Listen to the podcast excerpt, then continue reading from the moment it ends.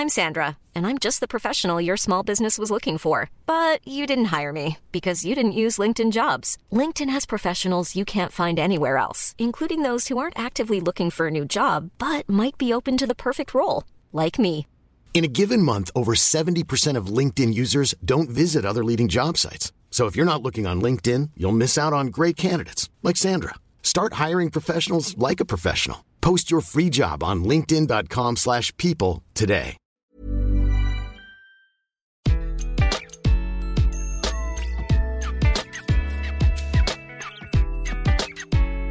Bonjour, je suis Gaël Châtelain-Berry, bienvenue sur mon podcast Happy Work, le podcast qui va vous envoyer des bonnes ondes pour aller travailler. Cette semaine, j'ai décidé d'aborder un sujet d'actualité, le pessimisme. Vous avez remarqué à quel point, quoi qu'il arrive, certaines personnes voient tout en noir. J'ai passé plus de 20 ans en entreprise et je vous assure que pendant tout ce temps, je n'ai jamais vu l'une de ces personnes faire avancer les choses ou même, pire, être utile pour l'entreprise. Je sais, c'est un petit peu dur de dire ça, mais je le pense profondément, et je vais essayer de vous prouver en quoi les pessimistes patentés sont un obstacle à la réussite des entreprises. Pour ce faire, je vais vous parler de mon personnage préféré, Bob, le héros de mon dernier roman qui s'appelle Mais qui a tué Bob? C'est original, non? Alors, Bob, c'est le pire manager que la planète entreprise ait jamais connu. En plus d'être un manager largement améliorable, Bob a un terrible défaut. Il est pessimiste. Nous en connaissons tous des comme ça, pour qui tout est toujours sombre, rien n'est jamais bien, et surtout qui ne proposent jamais aucune alternative. Leur boulot, c'est assez simple, dire que rien ne va, jamais. Comment reconnaître ce genre de personnage et, surtout, comment limiter leur impact sur l'entreprise? Passons en revue la liste de ces travers et surtout, je vais vous donner quelques solutions. Alors pour Bob, c'est simple, avant, c'était mieux. Bah forcément, avant a un côté rassurant alors que l'avenir est incertain. Pour Bob, toute nouvelle initiative l'éloigne de ce qu'il connaît et de ce qu'il maîtrise, et par conséquent cela l'angoisse. Peur du changement, peur de l'échec, autant de peurs auxquelles Bob répondra par une fin de non-recevoir comme l'argument définitif avant, c'était mieux. En entreprise, il y a deux catégories de personnes. Celles qui regardent dans le rétroviseur, comme Bob, et celles qui regardent par le pare-brise. Vous admettrez que des deux catégories, il y en a une qui voit un tout petit peu plus loin. Alors, la réponse, Loin de moi l'idée de prétendre que le monde de l'entreprise est un lieu idéal. Mais ce monde progresse petit à petit. Avant 1936, pas de congé payé. Avant 1965, une femme ne pouvait travailler sans l'autorisation de son mari. Avant 1983, la notion d'égalité femme-homme dans l'entreprise n'existait pas dans la loi. Non, avant, ce n'était pas mieux. Et même si le chemin qui reste à faire reste long, nous l'avons entamé il y a un certain temps. Alors certes, le corona a bouleversé le monde du travail, c'est le moins que l'on puisse dire. Mais nous allons en tirer du positif d'ailleurs. Un épisode de Happy Work est entièrement consacré à cela. La deuxième chose, c'est que pour Bob, le bien-être au travail, c'est un gadget. Prendre soin du bien-être de ses collaborateurs, ou pire, recruter un Chief Happiness Officer pour s'en occuper, voilà une idée bien saugrenue pour Bob. Le travail, c'est pas fait pour se marrer, mais pour être productif. Non mais, ça c'est ce qu'il se dit. Lui, ces notions de management, il les a apprises en lisant Zola, ni plus ni moins. La réponse, en fait, elle est simple. Des études ont montré que 10 à 25% de l'efficacité d'un collaborateur ou d'une collaboratrice est imputable à son bien-être psychologique. Prendre soin de ce dernier, c'est avant tout penser à l'entreprise et à son efficacité. La période que nous vivons a ceci de formidable, c'est que le bien-être des salariés est au centre de tout. Le troisième point, c'est que pour Bob, un collaborateur qui se trompe, c'est simple, c'est un nul. Se tromper, il connaît pas Bob. Un collaborateur se doit d'être absolument infaillible. À la première erreur, c'est au mieux un savon passé avec un niveau de décibels digne d'un marteau-piqueur hystérique, et au pire, c'est la porte.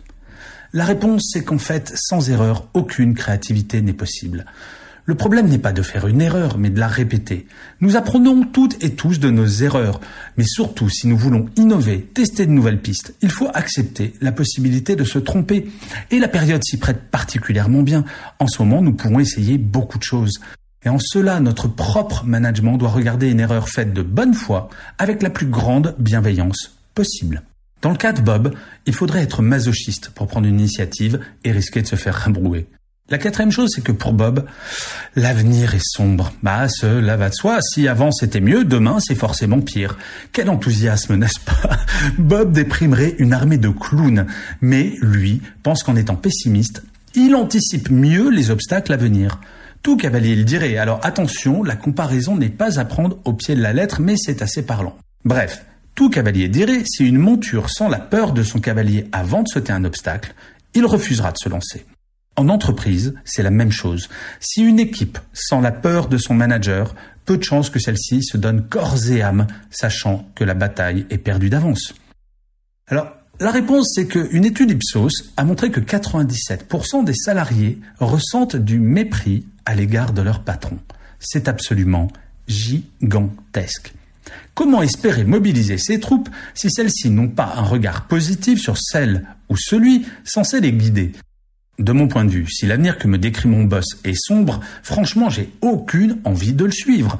C'est un petit peu comme ce PDG déclarant à ses collaborateurs, pensant bien faire, les amis, nous sommes au bord du gouffre et grâce à moi, nous allons faire un grand pas en avant. Le cinquième et dernier point, c'est que pour Bob, les optimistes sont des naïfs, pour ne pas dire des incompétents. Ben oui, Bob ne sourit pas, tout est sombre. C'est pas pro, selon lui, de sourire. Or, toutes les études le montrent. Un même message passé avec un sourire ou en faisant la tronche n'a pas le même impact. J'ai croisé un Bob un jour qui s'étonnait que les hôtesses de caisse de son hypermarché ne soient pas plus souriantes. Après une petite enquête, je me suis aperçu que ce Bob demandait, en faisant la tronche, à ces personnes de sourire et d'expliquer que c'était extrêmement important.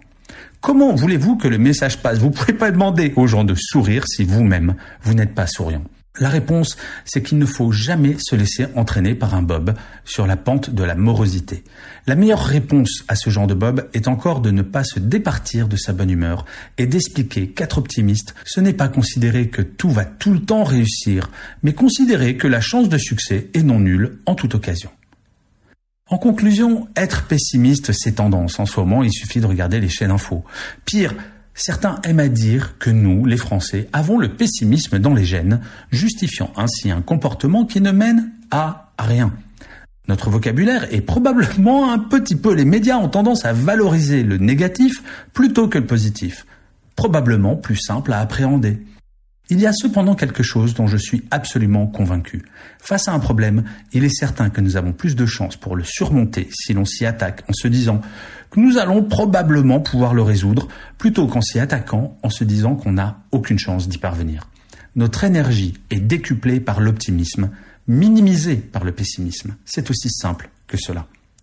Et je finirai cet épisode de Happy Work, comme d'habitude, par une citation.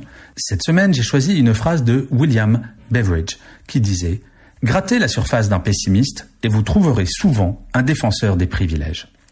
Je vous remercie mille fois d'avoir écouté cet épisode de Happy Work. Je vous dis à lundi prochain et d'ici là, prenez soin de vous.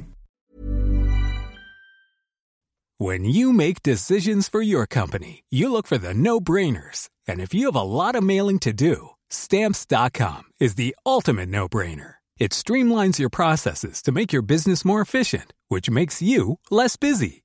Mail checks, invoices, legal documents, and everything you need to keep your business running with Stamps.com. Seamlessly connect with every major marketplace and shopping cart. Schedule package pickups and see your cheapest and fastest shipping options from different carriers. With rates up to 89% off USPS and UPS rates. And with the Stamps.com mobile app, you can take care of mailing and shipping wherever you are. Make the same no-brainer decision as over 1 million other businesses with stamps.com. Sign up with code program for a 4-week trial plus free postage and a free digital scale. No long-term commitments or contracts. That's stamps.com. Code program.